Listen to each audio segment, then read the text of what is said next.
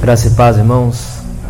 É uma alegria, um prazer muito grande né, estar com vocês nesta noite e poder inaugurar né, essa, essa aula sobre teologia, o estudo da teologia, o estudo amplo né, que tem muita aplicabilidade dentro do nosso contexto cristão. E a nossa proposta é justamente falar sobre a importância desse estudo né, na obra do Senhor, no desenvolvimento da obra do Senhor, como podemos nos beneficiar desse estudo, a fim de beneficiarmos também o nosso próximo, a fim de contribuirmos né, no reino de Deus e servirmos a Deus e ao nosso próximo. E para isso nós vamos caminhar pelos conteúdos gerais da teologia, alguns aspectos da teologia. Vamos falar um pouquinho sobre a, a cosmovisão, os pressupostos que, que nós carregamos enquanto cristãos quando partimos para o estudo da teologia. Né? Isso é impossível de desassociarmos, é impossível ter uma teologia neutra. Né? Sempre quando nós é, chegamos a, ao estudo da teologia, nós temos o nosso pressuposto, vamos ver alguns conceitos que são é, básicos, essenciais né, a, ao estudo da, da teologia. Veremos rapidamente algumas áreas da, da teologia né, alguns conceitos. E à luz do texto bíblico de 1 Timóteo 4, nós veremos como é importante o estudo da teologia, o estudo a respeito de Deus, né, a, a importância de nos se aplicar de fato ao, ao estudo para a nossa vida, para o desenvolvimento da nossa vida pessoal, para o serviço na obra de Deus né, e para o crescimento do reino de Deus dentro do contexto geral para o qual Deus tem nos chamado. Então essa é a nossa proposta, né, hoje, falarmos aí um pouquinho sobre a importância do estudo teológico no desenvolvimento da obra do Senhor. Quantos irmãos são desta igreja? Presbiteriana? Quantos são de outras igrejas? Irmão, qual, qual a igreja do irmão? Assembleia. Assembleia. E os irmãos aqui? Assembleia também? Ótimo. Né? O, o estudo da teologia ele é importante, né, independente das denominações, uma vez que nós somos cristãos, né, que temos a palavra de Deus como revelação de Deus, então o estudo da teologia é importante é, em todas as esferas, em todas as é, religiões, em todas, no sentido de que ele traz proveito, né, independente das denominações. Isso é muito, muito importante. Então nós vamos ver isso à luz desse texto das Sagradas Escrituras, que é 1 Timóteo 4, 6 a 16. Nós vamos trabalhar com esses versos, né? Mas a princípio vamos ler todos juntos essa passagem aí do 13, o verso 13 e 14. Todos juntos. Até a minha chegada, aplica-te à leitura, à exortação, ao ensino. Não te faças negligente para com o dom que há em ti, o qual te foi concedido mediante profecia com a imposição das mãos do presbitério. Né? Paulo exortando o jovem pastor Timóteo né, a continuar é, nesse estudo, continuar aplicando aí a leitura, a exortação, ao ensino, né, levando em consideração o dom que recebeu de Deus para o serviço da igreja, da, do reino de Deus. Nós vamos ver no contexto geral o que é a teologia. Né? A teologia, essa palavra, ela tem a sua origem grega, né? teologia, formada por theos, que é Deus, e logia, estudo, né? ou discurso. Juntando isso, o estudo a respeito de Deus, o estudo sobre Deus. Então, teologia tem a ver com o que falamos a respeito de Deus. Lá em Atenas, né, logeion era parte do palco onde os hipocritai, os atores, atuavam. E os teologeion era o local do palco superior onde os deuses falavam. Charles Hodge diz que Orfeu e Homero eram chamados de teólogos entre os gregos porque os seus poemas tratavam da natureza dos deuses. Essa disciplina, não sei se, uma, se o Timóteo teve com o reverendo Ageu, né, a introdução, os prolegômenos aí da teologia, nós é, trabalhamos com alguns conceitos, né, o conceito da própria palavra teologia. Como nós vimos, essa palavra teologia ela não nasce dentro do ciclo cristão, não tem essa palavra teologia nas escrituras sagradas. Ela parte né, de uma origem pagã, no entanto, tem sido aí utilizado no decurso da história para significar o estudo do Deus único, né, ou do Deus que se revela em sua palavra. Quais são aí as ferramentas da teologia? Né? O estudo sobre Deus, como nós vimos, ela parte de um princípio fundamental que temos de um Deus real, né? que nós partimos do pressuposto da existência de Deus. Dificilmente alguém que vem estudar teologia, ele duvida da existência de Deus. Então é um pressuposto básico de um Deus real, não apenas um Deus real, mas um Deus real que se revela, né? um Deus que se revela às pessoas, aos seus filhos, um Deus que se comunica com o seu povo, que é alvo né, da sua criação. A revelação que Deus deixou ao homem, a fim de que pudéssemos conhecê-lo, era dividida sobre dois aspectos. Nós podemos conhecer Deus sobre dois aspectos: através da revelação geral e também através da revelação especial. Creio que os irmãos já devem ter estudado isso, mas vamos ler o texto bíblico. Alguém, por favor, leia para nós, lá em Salmo, Salmo 19, versículo 1 e 2.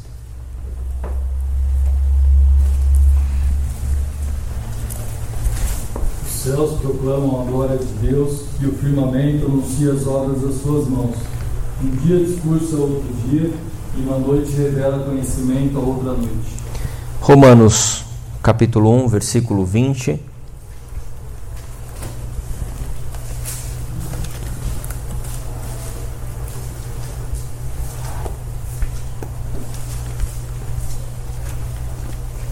Quem achar, por favor.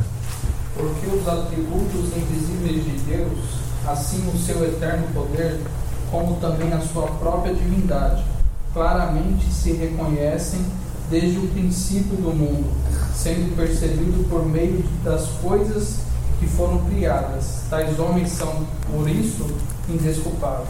Então, como, o, que, o que nós entendemos quando falamos de revelação geral? Deus se revela através do quê? A partir desses textos bíblicos, a partir da criação. Né? Os céus proclamam a glória de Deus, né? as coisas que foram criadas revelam os atributos invisíveis de Deus. Então a revelação geral é a revelação através das coisas que Deus criou.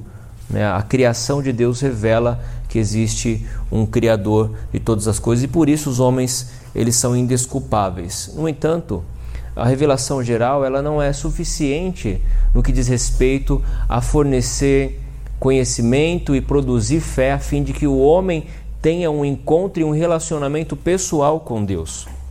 Para isso, nós precisamos de uma outra revelação ou de um outro tipo de revelação, que é a revelação especial. E como revelação especial, nós entendemos a palavra de Deus. Nesse salmo, no mesmo salmo que fala da revelação geral, fala também a respeito da revelação especial, né? os, os preceitos, a lei de Deus. Por favor, alguém leia lá em Salmo 19, versículos 7 e 8.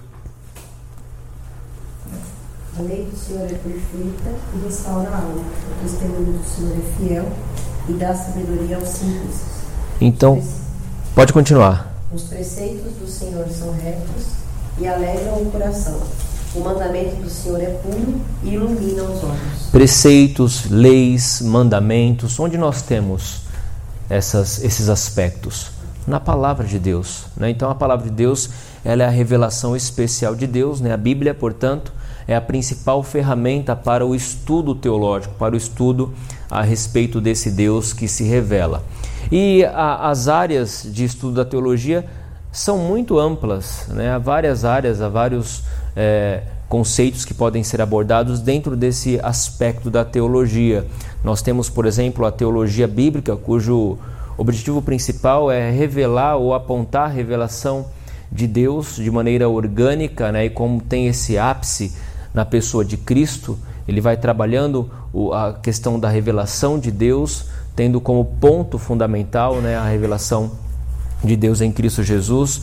Nós temos a teologia, a teologia filosófica, e aqui é, nós podemos abordar conceitos da filosofia que foram utilizados como ferramentas para criação de argumentos, para a formação, para o entendimento a respeito de Deus. Né? Muitos teólogos do passado se utilizaram da ferramenta filosófica para fazer teologia. Né? Nós temos Tomás de Aquino nas cinco vias que ele defende para a existência de Deus, utilizando ali a filosofia aristotélica. Né? Nós temos Agostinho, que utilizou muito a filosofia para fazer a sua teologia, para escrever a respeito da teologia. Justino Mártir, o, o pai apologista aí do primeiro século é, da era cristã, ele dizia que o cristianismo é a maior de todas as filosofias, é a mais completa, a mais ampla de todas as filosofias, é a mais alta filosofia. Ou alguns, porém, é, defendem que filosofia e teologia não tem nada a ver, né? não, não tem como conciliar essas coisas. Mas quando nós olhamos para a história e para a, a, importância da filosofia dentro do conceito teológico, nós vamos ver que é possível né, abordar esse tema aí da teologia filosófica. Temos também a teologia histórica. A teologia histórica vai tratar da teologia nas diversas eras. Né? Nós podemos trabalhar com a teologia é, da patrística, né, os pais da igreja começando a fazer teologia, começando a desenvolver conceitos como trindade, né, dogmas a respeito de Cristo, da natureza de Cristo, da pessoa de Cristo. Eles começam a produzir essa teologia logo aí no início da era cristã. Nós podemos falar da teologia histórica dentro do aspecto da teologia medieval, podemos falar da teologia histórica dentro do contexto da reforma protestante, né, até a era moderna em que nós estamos. Então há, há um ramo grande aí da teologia histórica. Podemos falar da teologia específica do Antigo Testamento, como Deus chama, começa a convocar o seu povo, né? chama Abraão lá de Ur dos Caldeus para ir para uma terra que ele iria formar a partir dele então um povo, um povo para ser o seu povo. Ele começa a desenvolver ali algumas características do sacrifício é o modo como o povo deveria sacrificar para remir os seus pecados, apontando né, para o sacrifício superior de Cristo. Nós vamos ver o desenvolvimento dessa teologia no Antigo Testamento.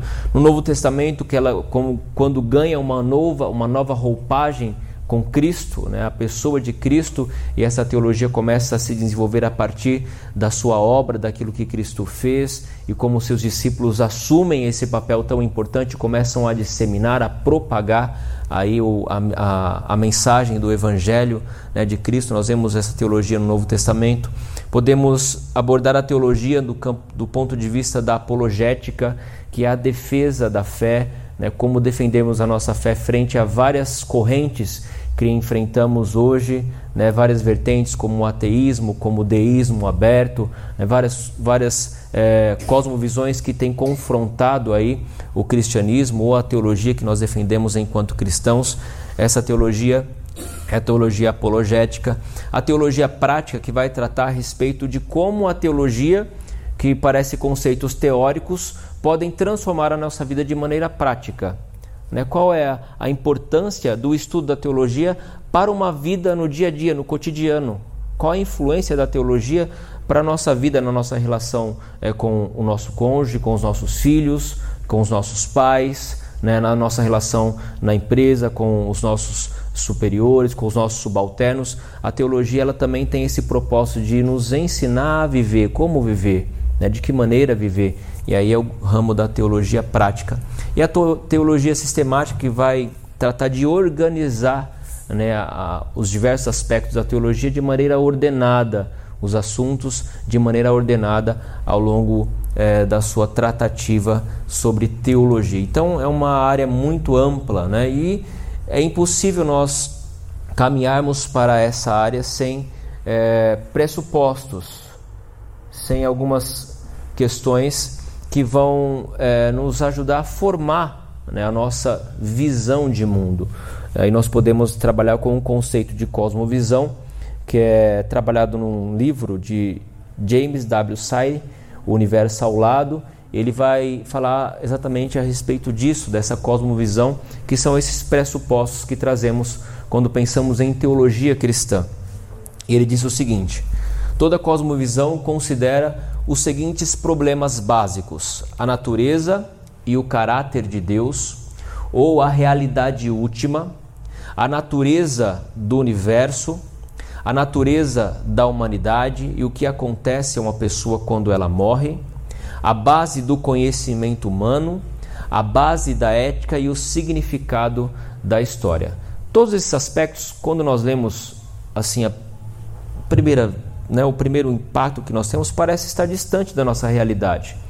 Mas são coisas que nós pensamos profundamente. Quando pensamos, nós temos uma resposta definida para isso. Né? Ó, quando nós olhamos para a natureza e o caráter de Deus, nós entendemos que Deus é a realidade última, ou seja, Ele é o princípio de todas as coisas. Todas as coisas partem de Deus, então Ele é a, a verdadeira realidade. Às vezes nós nos perdemos né, nas questões materiais e físicas, mas nós sabemos que somos seres espirituais que foi criado por que fomos criados por um Deus espiritual que é a realidade de todas as coisas. E a teologia cristã parte desse pressuposto de um Deus que é a realidade de todas as coisas.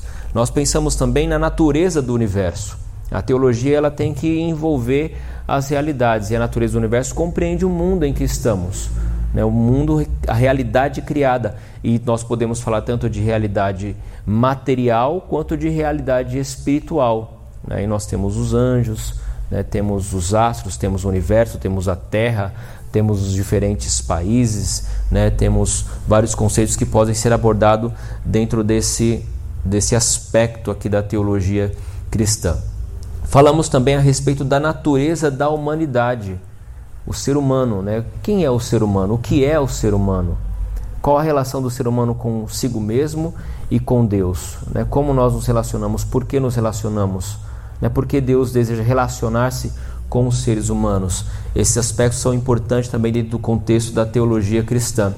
E o que acontece com a pessoa quando ela morre? Isso é uma dúvida que todos têm. Mesmo que a pessoa não assuma uma cosmovisão cristã, mesmo que ela não se assuma como cristão, ela tem preocupações em relação ao que qual é a realidade depois desta vida, né? O que acontece conosco depois que morremos. Então, esses conceitos, eles são conceitos importantes que vão formar aí a nossa cosmovisão e trazemos esse pressuposto para a teologia. A base do conhecimento humano, como é que conhecemos as coisas? Como as coisas é, se fazem conhecidas, né? E aí nós vamos tratar a, respeito da epistemologia, como é possível conhecer Deus, como é possível conhecer as coisas, como Deus revela o seu conhecimento, como ele passa esse conhecimento aos seres humanos. Né? Isso tudo vem a partir do conceito do próprio Deus. A base da ética, né? como distinguimos o que é certo do que é errado. Porque sabemos é, que o, o certo é certo e o errado é errado. Da onde vem essa ideia de fazer coisa boa, de agir corretamente, de fazer coisas que são louváveis e outras que são detestáveis? Qual é essa distinção? De onde vem essa distinção? parte de um princípio do caráter do próprio Deus. Né? Deus, em sua bondade, em sua moralidade, ele nos deixa aí um, um exemplo né, a, a, ser seguido daquilo que é bom, daquilo que deve ser feito, daquilo que não deve ser feito. Nossa base ética. E o significado da história. A história, a partir da teologia cristã, ela é vista de maneira é, linear, Deus agindo na história. Nós vamos ver né, com mais detalhes cada, de, cada um desses pontos. Então, o pressuposto da teologia cristã a respeito do ser de Deus. Deus é a realidade primordial, é o Deus infinito e pessoal revelado nas Escrituras Sagradas. Esse Deus é triuno, transcendente, imanente, onisciente, soberano e bom. Então, esses são alguns é, atributos a respeito de Deus. Provavelmente vocês já estudaram os atributos de Deus? Nesse curso não. Nesse curso não? Mas aqui fala de alguns atributos né, do ser de Deus. Ele é a realidade primordial, no sentido de que ele é a essência de todas as coisas. Ele é o Deus sempre existente. Nós falamos, quando falamos isso, falamos sobre a seidade de Deus. Deus ele é um ser independente de qualquer coisa. Ele é, como ele se revela a Moisés, o eu sou. Senhor, se, se eu chegar lá a Faraó e ele me perguntar quem te enviou, o que, que eu digo? Diga que o eu sou te enviou. Ele é aquele que é, que não necessita de absolutamente nada e nem ninguém. É a seidade de Deus, o Deus primordial, o Deus que é infinito, e aqui nós trabalhamos com alguns conceitos. O conceito que Deus ele se faz conhecido, mas ao mesmo tempo é impossível conhecer a Deus em sua totalidade, a ponto de esgotarmos o conhecimento a respeito de Deus. Ele se revela conforme ele quer, dentro das limitações que ele propõe para nós o conhecermos. Mas ele também é um ser pessoal, ele é uma pessoa, uma pessoa com a qual nós podemos nos relacionar. Quem é o pastor dessa igreja? Timóteo. Ele é uma pessoa e vocês mantêm relação com ele, mantêm contato, mantêm vínculo, criam um vínculo afetivo entre pastor e ovelha, ouvem os seus conselhos, ouvem os seus sermões, entende que ele é um homem que foi preparado por Deus para pastoreá-los, para guiá-los, para conduzi-los, e vocês têm uma relação pessoal, e assim também é com Deus. Deus ele é um ser pessoal no qual nós podemos nos relacionar. E ele é revelado através das escrituras, que são escrituras sagradas, né? a palavra de Deus. Esse Deus, ele é um Deus triuno. Nós podemos discutir algumas questões e ter pontos de vista diferentes da teologia, mas esses são princípios básicos a qualquer religião cristã.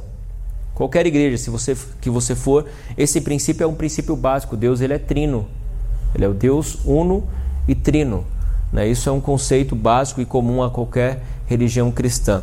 Ele é ao mesmo tempo transcendente e imanente transcendente porque ele transcende a nossa realidade, é um ser superior, é um ser em que nós não podemos é, alcançar a sua totalidade, mas ao mesmo tempo ele é um Deus imanente, é um Deus que se revela, é um Deus é, que se, se mostra né, aos seres humanos e relaciona-se conosco. Ele é um Deus onisciente, o seu conhecimento é inesgotável e daí vem o nosso conhecimento, a epistemologia, a partir da onisciência do próprio Deus. É um Deus soberano e quando falamos em soberania, é um Deus que tem é, o controle de todas as coisas e é um Deus sempre bom. Quando falamos da bondade de Deus, nós falamos a respeito é, das suas ações para com os seres humanos, com graça, com misericórdia, mas como fa quando falamos de bondade de Deus, nós também falamos sobre a perfeição de Deus. Ele é um Deus bom, no sentido de que ele é perfeito. Aquilo que é perfeito não pode ser melhor, melhorado, ele já atingiu o grau máximo da perfeição e ele é todo bondade nesse sentido. Nós podemos falar também de alguns pressupostos da teologia cristã a respeito da criação de Deus. A realidade externa que nós vemos, palpamos e conseguimos é, interagir é um cosmo que foi criado por Deus ex nihilo. Isso significa a partir do nada. Deus, a partir do nada, chama à existência todas as coisas. Abram lá em Gênesis capítulo 1, versículo 3.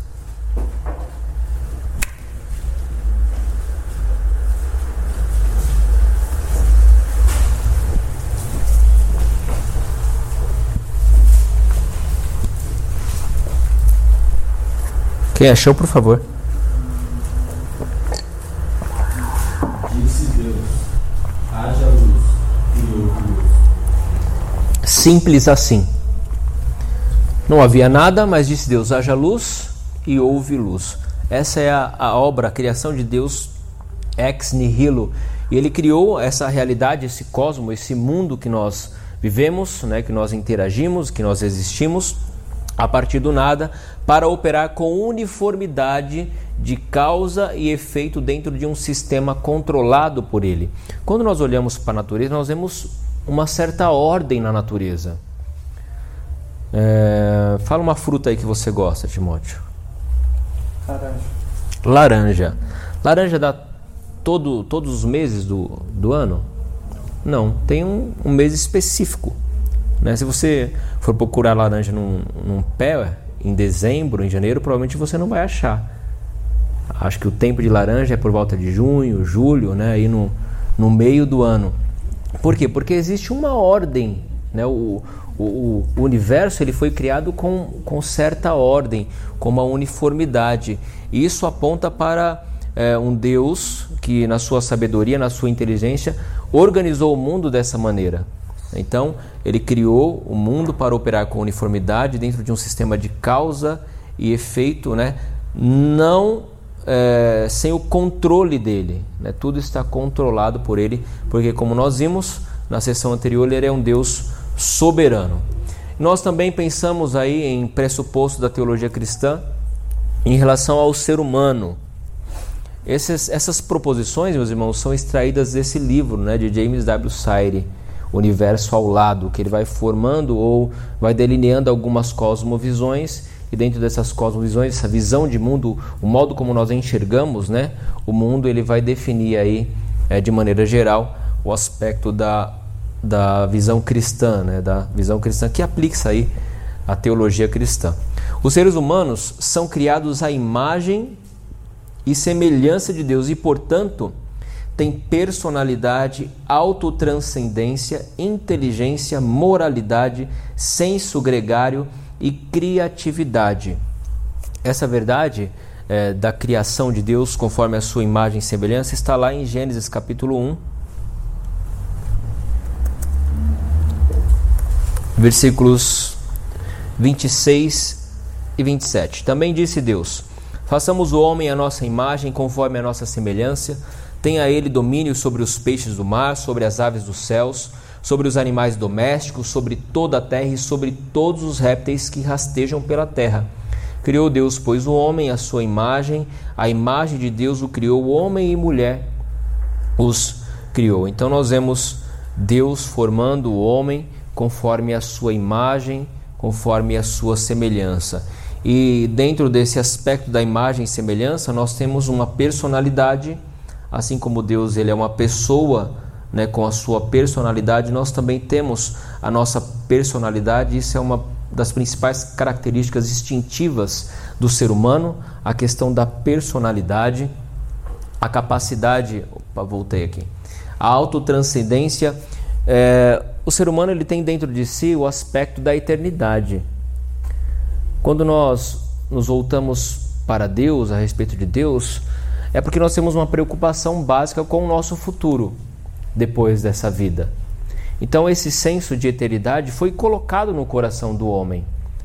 É o senso de que nós temos a consciência de que não é apenas isso, não é apenas essa realidade, não é apenas é, esse mundo que nós estamos vivendo aqui agora. Existe uma realidade pós-morte, né? existe algo maior que transcendem, que transcende essa realidade. Então, o ser humano tem esse conceito da autotranscendência é um ser inteligente, consegue desenvolver coisas, consegue criar coisas, inventar coisas. É um ser moral, ele sabe o que é certo e o que é errado a partir da imagem e semelhança pela qual ele foi criado, né, a respeito de Deus. Tem esse senso gregário. Você vê que no texto que nós lemos aí em Gênesis 1:26, é, ele vem fazendo toda a obra da criação, né, criando todas as coisas, formando o dia, separando ali a terra, as águas, criando o sol, a lua. E depois, quando ele vai criar o homem, parece que ele reúne ali em, em um conselho da Trindade e diz: façamos. Então, esse senso gregário de comunhão entre as pessoas da Trindade, que é o único Deus, ele é passado né, a nós enquanto imagem e semelhança de Deus. Por isso que nós temos esse senso gregário. Qual é a razão pela qual nós reunimos aqui, por exemplo, numa segunda-feira com mais de 20 pessoas? É esse senso gregário de irmandade, né, de, de que nós estamos unidos aqui com um propósito que nos faz é, nos reunir não apenas na segunda-feira para estudar teologia, mas nos domingos para cultuar a Deus. É, Deus dispôs isso a partir da imagem e semelhança pela qual nós somos criados e também a respeito da criatividade. Né? O ser humano é dotado aí de criatividade, com capacidade para criar coisas. Isso está dentro do, do conceito de Deus. A personalidade, né, voltando um pouquinho aí, está fundamentada na pessoa divina. Pascal, ele disse certa vez, há um vazio no formato de Deus no coração de cada homem. Interessante uma, uma frase de James Sire a respeito desse ponto, que ele diz o seguinte: como Deus satisfaz o nosso anseio fundamental? Ele o faz de diversas maneiras, como o complemento perfeito de nossa natureza, ao satisfazer o nosso anseio em um relacionamento interpessoal, sendo em sua onisciência o fim de nossa busca por conhecimento, em sua natureza infinita o refúgio de todo medo, sendo a sua santidade o fundamento da nossa busca por justiça em seu amor infinito a causa da nossa esperança de salvação, em sua criatividade infinita a fonte de nossa imaginação criativa e a beleza suprema que buscamos em nossas criações, né? o conceito da imagem e semelhança de Deus e como o homem se complementa né? ao se conformar a essa imagem do próprio Deus. Mas nós podemos falar também a respeito do pressuposto da teologia cristã no sentido de comunicação e revelação.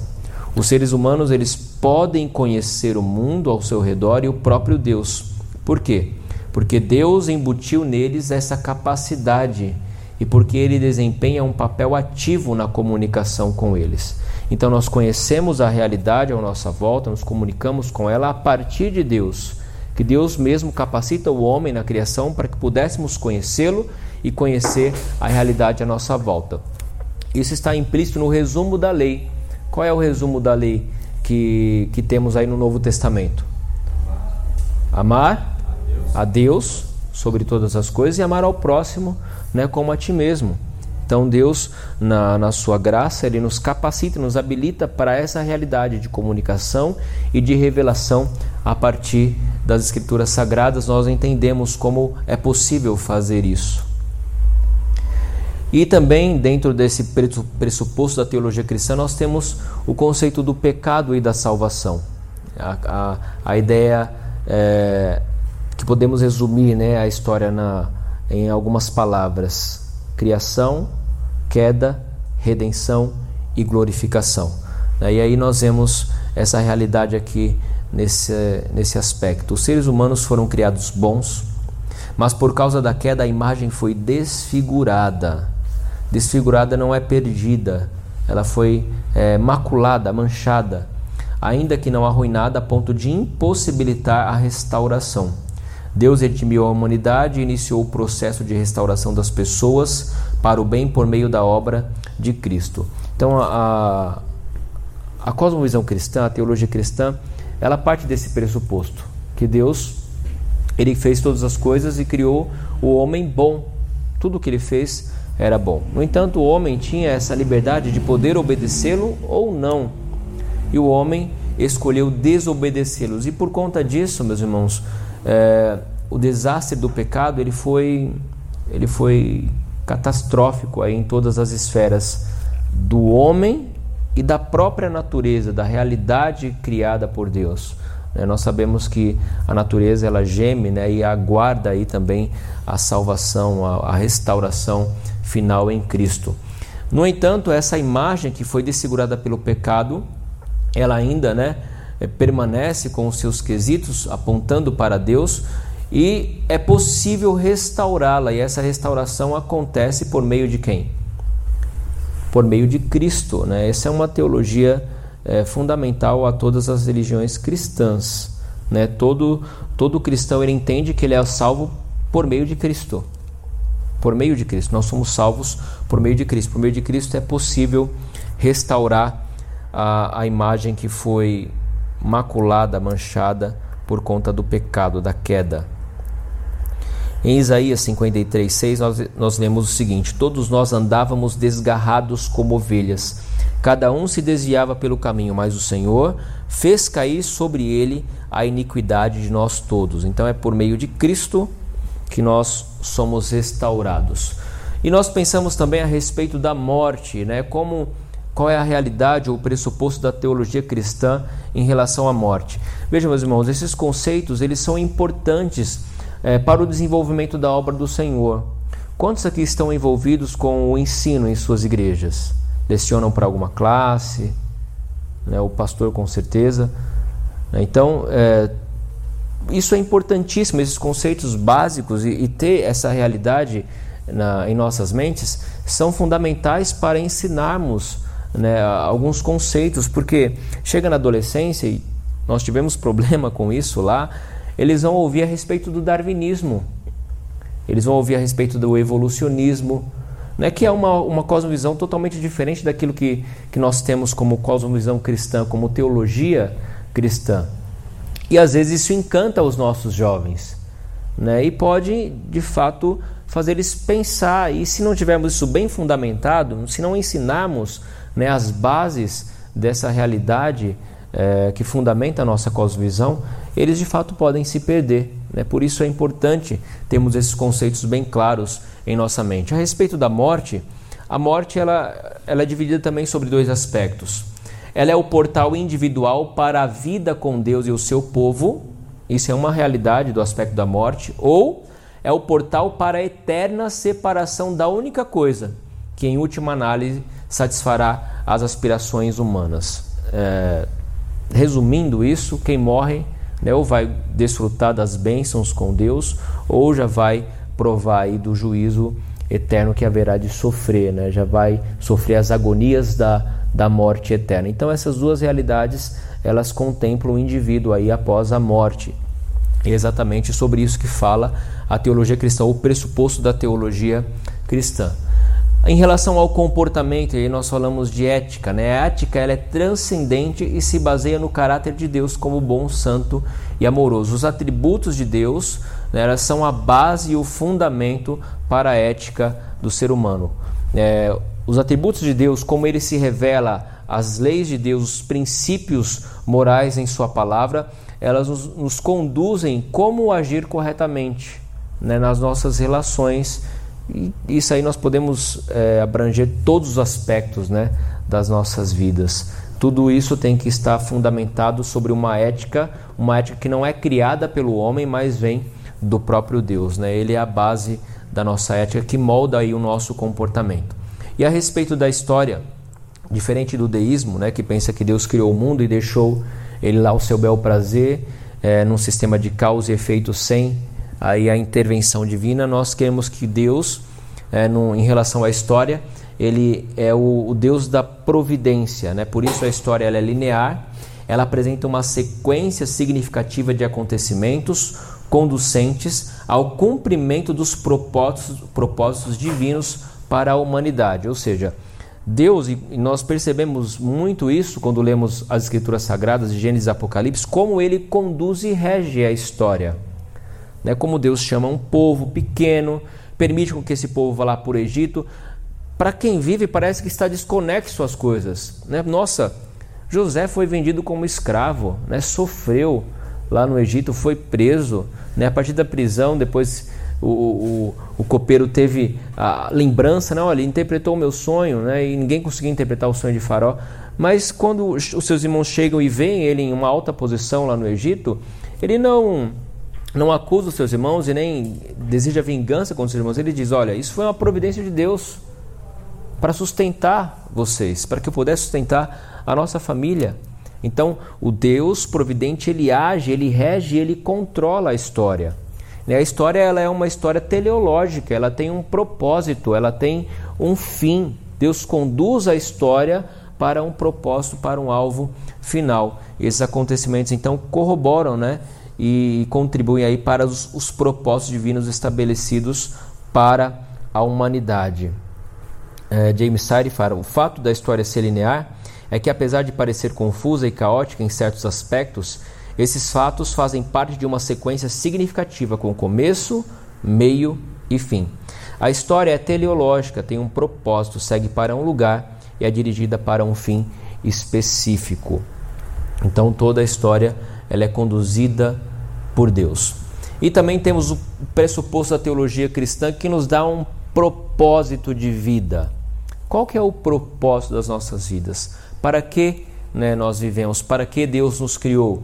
Os teístas cristãos vivem para buscar primeiro o reino de Deus, ou seja, para glorificar a Deus e gozá-lo para sempre.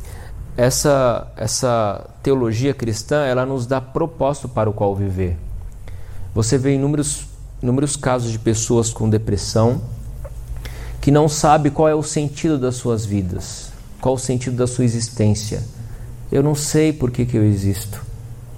Pessoas que estão vivendo vidas sem um propósito, sem uma razão de ser. Mas aqui está o propósito das nossas vidas. Nós somos criados para glorificar a Deus, para render glórias a Deus, para gozá-lo para sempre. E a teologia cristã, ele nos traz essa ideia de propósito, de significado, né? Então, os benefícios gerais do estudo da teologia, nós podemos aqui elencar alguns deles. Né? Ela serve para nós adquirirmos conhecimento de Deus, dos seus atributos, para compreender o modo como Deus se revela por meio das Escrituras sagradas. entender o plano de salvação né, soteriológico de Deus ao pecador, como nós, ainda que pecadores, podemos é, ser alvos da graça de Deus. O estudo da teologia ele é um facilitador da comunhão com Deus e com o próximo. Quando conhecemos a Deus, é, fica mais fácil nos relacionarmos com Deus e também com as pessoas que Ele criou, que são o nosso próximo. O estudo da teologia nos faz compreender a importância dos dogmas, das doutrinas né, da igreja e a sua relação prática para, para a vida, não apenas como um fundamento teórico, mas como isso se aplica no nosso dia a dia. Ela nos habilita a ensinar sobre Deus com mais propriedade e segurança. Né? À medida que estudamos e conhecemos a Deus, através do estudo teológico, né, através do estudo das doutrinas, dos dogmas, através do estudo da interpretação bíblica, como ler corretamente, como entender corretamente né, o texto bíblico, isso nos habilita para ensinarmos também com mais propriedade, para sermos melhores professores, para atuarmos né, melhor na obra do Senhor, para a glória do Senhor. E assim servir melhor no reino de Deus ao qual somos chamados. Dentro dessa teologia prática, entendendo esses pressupostos que compõem a teologia cristã, que são aí o nosso fundamento, a nossa ferramenta, nós podemos ver como isso se aplica no desenvolvimento da obra do Senhor, a importância de se estudar a teologia para o desenvolvimento da obra do Senhor. E nós vamos ver isso à luz do texto é, de 1 Timóteo, capítulo 4. Então, 1 Timóteo, isso está projetado aí, nós vamos ver alguns versículos. 1 Timóteo capítulo 4, versículo 6 diz assim: Expondo estas coisas aos irmãos, serás bom ministro de Cristo, de Cristo Jesus, alimentado com as palavras da fé, da boa doutrina que tens seguido. Quando Paulo fala expondo estas coisas, nós voltamos aí é, um pouquinho a, atrás, nos versos anteriores, e vemos, por exemplo, é, ele escrevendo a respeito da piedade. Ele diz lá para Timóteo: Escrevo-te essas coisas esperando ver-te em breve, para que se eu tardar fique ciente de como se deve proceder na casa de Deus, que é a igreja do Deus vivo, coluna e baluarte da verdade. Evidentemente, grande é o mistério da piedade, aquele que foi manifestado na carne foi justificado em espírito, contemplado por anjos, pregado entre gentios, crido no mundo e recebido na glória. E depois ele vai falar a respeito da apostasia dos últimos dias, de como né, alguns irmãos darão ouvido a espíritos que são contrários, que falam de hipocrisias, falam mentiras, que são cauterizados para ouvir a própria verdade alertando Timóteo né, a respeito desses aspectos e dessa luta que ele iria enfrentar é, no ministério da palavra de Deus, né, no pastoreio da igreja de Deus. E ele diz: Expondo estas coisas aos irmãos, serás bom ministro de Cristo Jesus, alimentado com as palavras da fé, da boa doutrina que tem seguido. Se de fato queremos ser bons ministros de Cristo, e ministro aqui, meus irmãos, não é, é apenas o pastor. O ministro aqui é a palavra diáconos. A palavra grega para ministro aqui é a palavra diáconos e significa servo. Então, aqui, todos que querem servir bem a Deus, né, se queremos de fato servir bem a Deus, nós precisamos fazer algumas coisas. Precisamos de fato é, ter uma boa doutrina, né, estudar a boa doutrina, né, alimentarmos com a palavra da fé e da boa doutrina e seguir isso. Isso é fundamental se quisermos servir a Deus né, com fidelidade, conforme Ele exige de nós. Seguindo Seguindo aí, nós podemos também ver um outro aspecto importante no desenvolvimento da obra do Senhor, que nos habilita o estudo da teologia, que é distinguir o falso do verdadeiro.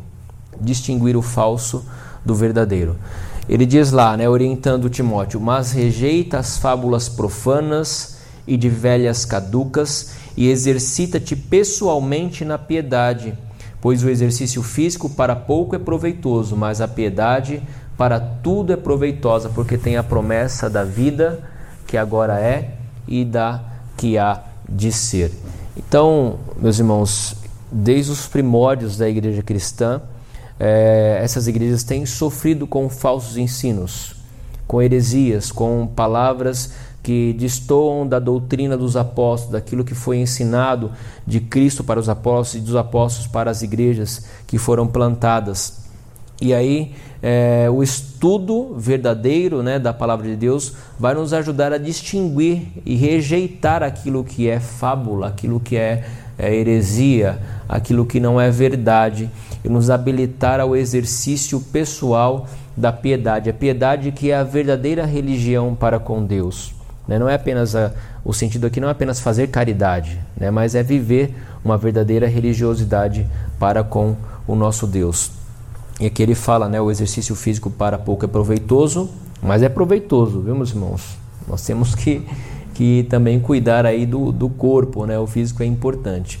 Mas a piedade para tudo é proveitosa. Uma vida com Deus, a religiosidade, a verdadeira religiosidade, ela é proveitosa em todas as coisas, né? E tem as promessas de vida. Então, o verdadeiro estudo, o estudo da teologia, nos habilita a distinguir aquilo que é verdadeiro daquilo que é falso, daquilo que deve ser rejeitado.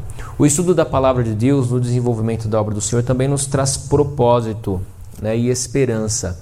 Fiel é esta palavra e digna de inteira aceitação. Paulo, quando ele queria exprimir uma, uma verdade importante, ele usava esse, esse jargão. Fiel é esta palavra e digna de inteira aceitação. Por exemplo, ele usa isso aí nessa epístola também, no capítulo 1, versículo 15, quando ele diz assim: ó, Fiel é essa palavra e digna de toda aceitação, que Cristo Jesus veio ao mundo para salvar os pecadores, dos quais eu sou o principal. Então ele usa para exprimir é, uma verdade que ele tem um axioma aí, algo que ele tem como uma verdade. E essa verdade é que labutamos né, para esse fim, ou seja, é, é o nosso propósito estudar, labutar e nos esforçar sobremodo, porque a nossa esperança, temos posto a nossa esperança no Deus vivo, Salvador de todos os homens, especialmente dos fiéis. Né? A salvação que é dada a todos os homens, no sentido da chamada da palavra, e a salvação eficaz, o chamado eficaz, àqueles que creem né, em Cristo Jesus. Então, é, estudar teologia nos traz propósito de vida, né? um fim para o qual nós labutamos. Por que os irmãos estão aqui, sendo que poderiam estar dormindo em suas casas, né? estar aí no, no, conforto das suas famílias, né? com seus filhos, mas escolheram estar estudando? Porque vocês têm um propósito com isso, servir melhor a Deus. Né? E é para isso que vocês estão aqui labutando, né? para esse fim, se esforçando, porque a nossa esperança está nesse Deus que é Salvador e devemos nos envolver né, com esse Deus e a obra que Ele tem preparado para cada um de nós. O estudo da teologia também nos traz aptidão para ensinar e também nos traz um aperfeiçoamento pessoal. Nós vemos isso aqui quando Paulo diz a Timóteo: ordena e ensina estas coisas. Veja que, ao mesmo tempo que Paulo ensina Timóteo, ele diz: oh, não guarde isso para você, passe isso adiante ordena, ensina, né? exorte, corrija outras pessoas, né? instrua outras pessoas. Ninguém despreze a tua mocidade. Aqui nós vemos que Timóteo era um jovem, né? um jovem é, pastor aí com grande responsabilidade, mais um jovem. Ele diz: Olha, ninguém despreze a tua mocidade, pelo contrário, torna-te padrão dos fiéis na palavra, no procedimento, no amor, na fé e na pureza. Então, o estudo, né? E aí, ah, por isso que ele diz, olha, aplica-te, esforça-te na leitura, né? Para que você se torne um padrão aí para os demais. Pois não, meu irmão?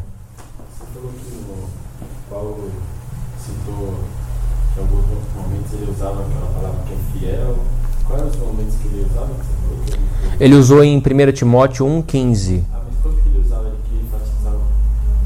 Quando ele queria enfatizar alguma verdade, um uma, uma verdade absoluta, um axioma, quando ele queria chamar a atenção né, no texto para uma verdade, ele colocava essa, essa expressão, fiel a esta palavra e digna de toda aceitação. Né? E aí ele, ele traz isso lá em 1 Timóteo 1,15 e aqui retoma, agora não mostrando uma verdade absoluta, mas mostrando conceitos que Timóteo deveria guardar né, para a sua vida e para o seu ministério. E aí ele traz essas observações que ele começa a relatar aqui a, a Timóteo. Né? Então ele, ele fala: presta atenção aqui, Timóteo. É como se ele chamasse mesmo atenção. Fiel a essa palavra. Né? Presta atenção aqui. Ele está discorrendo na sua carta, mas ó, presta atenção agora, que isso aqui é importante. Né? Fiel essa palavra digna de inteira aceitação. E traz aqui algumas, alguns conceitos práticos né? para Timóteo. Então, estudo, meus irmãos, sem o estudo da palavra, como nós nos tornaremos padrão dos fiéis? Como nós vamos moldar o nosso comportamento? Né? Porque a palavra ela serve para isso, para nos exortar, para nos orientar, para nos corrigir. Então, o, o, tornar padrão sem o estudo da palavra é impossível. Né? Sem o estudo da palavra, e aqui nós trazemos para o conceito do estudo da teologia, né? que tem aí como ferramenta principal a palavra de Deus. É, e também nós falamos a respeito aí do trabalho, né, da diligência e do autocuidado.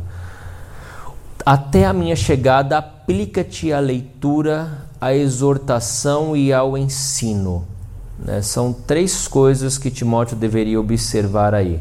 Ele deveria se empenhar, né? e o, o aplicar aqui é fazer realmente um esforço, se empenhar à leitura, à exortação e ao ensino. Né?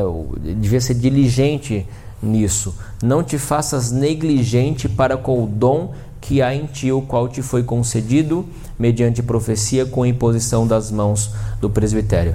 Isso aqui é uma verdade em responsabilidade muito maior né, a Timóteo, porque ele de fato era um ministro de Cristo para cuidar de igrejas. Mas isso se aplica a todos nós, porque Deus concedeu dons à sua igreja e todos nós temos dons, todos nós devemos nos envolver com a obra do Senhor.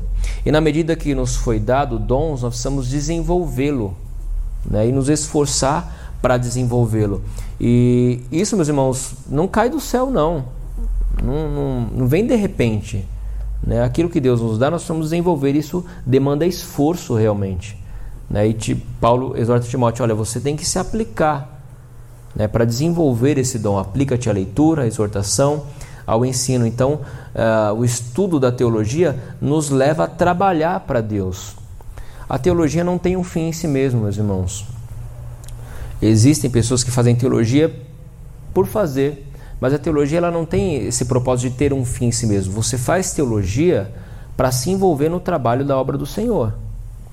Não tem sentido fazer teologia para você ficar no banco ali quietinho, paradinho. Você tem que se envolver, tem que usar os conhecimentos na obra de Deus. É isso que Paulo está dizendo. Olha, você que está envolvido e tem esse dom para isso, aplica-te à leitura, se esforce. Né? Não, não de maneira negligente, mas se esforce de fato na leitura, na exortação e ao ensino. Medite nessas coisas e nelas ser diligente para que o teu progresso a todos seja manifesto. Veja, meus irmãos, a teologia, a palavra de Deus, ela é uma fonte de conhecimento inesgotável. Não é porque nós estudamos lá no seminário quatro ou cinco anos, seis anos, que nós esgotamos tudo que, que, que é possível saber a respeito de Deus, a respeito da palavra de Deus. E muito se engana quem pensa assim. Né? Deus, ele, como nós vimos, é uma fonte inesgotável de conhecimento. Né? E por isso temos que nos esforçar, sermos diligentes né, no estudo da palavra de Deus para servirmos melhor a Deus e a fim de que o nosso progresso seja manifesto. Né? E o autocuidado, a teologia, ela tem que primeiro colocar em evidência aquele que a estuda. Né? Nós temos que ser o, a primeira evidência né, no, de análise aí da teologia. Tem cuidado de ti mesmo e da doutrina. Continua nesses deveres, porque fazendo assim salvarás tanto a ti mesmo como aos seus ouvintes. Então, o estudo da teologia também nos faz ter esse autocuidado. Né? Como é que nós estamos vivendo? Estamos vivendo uma vida que agrade a Deus, que glorifica a Deus. Estamos buscando, em primeiro lugar, o seu reino, a sua justiça. Né? Isso nos faz refletir ao modo de vida como nós estamos nos portando, nos conduzindo. Por isso, Paulo exorta, né? Tem cuidado de ti mesmo, né? De ti mesmo e da doutrina, do estudo né, da, da palavra de Deus. Concluindo, meus irmãos, o estudo da teologia nos habilita a servirmos melhor a Deus e o nosso próximo no crescimento e no desenvolvimento do seu reino. Né? Que Deus nos abençoe. Alguma questão? Alguma dúvida? Alguém quer fazer uma, alguma colocação? Participação? Timóteo? prioridade. Resta dúvida que a teologia é importante no desenvolvimento da obra do Senhor, de como isso traz benefícios né, para as nossas vidas e para o desenvolvimento dos nossos dons. Então caminhem firme, meus irmãos, não desistam, né? Usem, aproveitem cada momento desse curso, usem isso para o crescimento pessoal de vocês, para o cuidado, né, com vocês mesmos, conosco, como é que devemos ter, e use esse conhecimento que vocês têm adquirido para servir a Deus na sua obra, para ensinar os outros, não apenas no, no conceito eclesiástico, mas leve esse conhecimento é, no trabalho, né? as pessoas que estão ali ao seu redor, na escola, na faculdade, né? fale a respeito desse Deus, esse Deus que se revela, né? e use esses conhecimentos para a glória de Deus, né? para que haja expansão no reino de Deus e permitam que Deus use vocês como ferramentas né? para isso, para a edificação da sua igreja. Que Deus abençoe.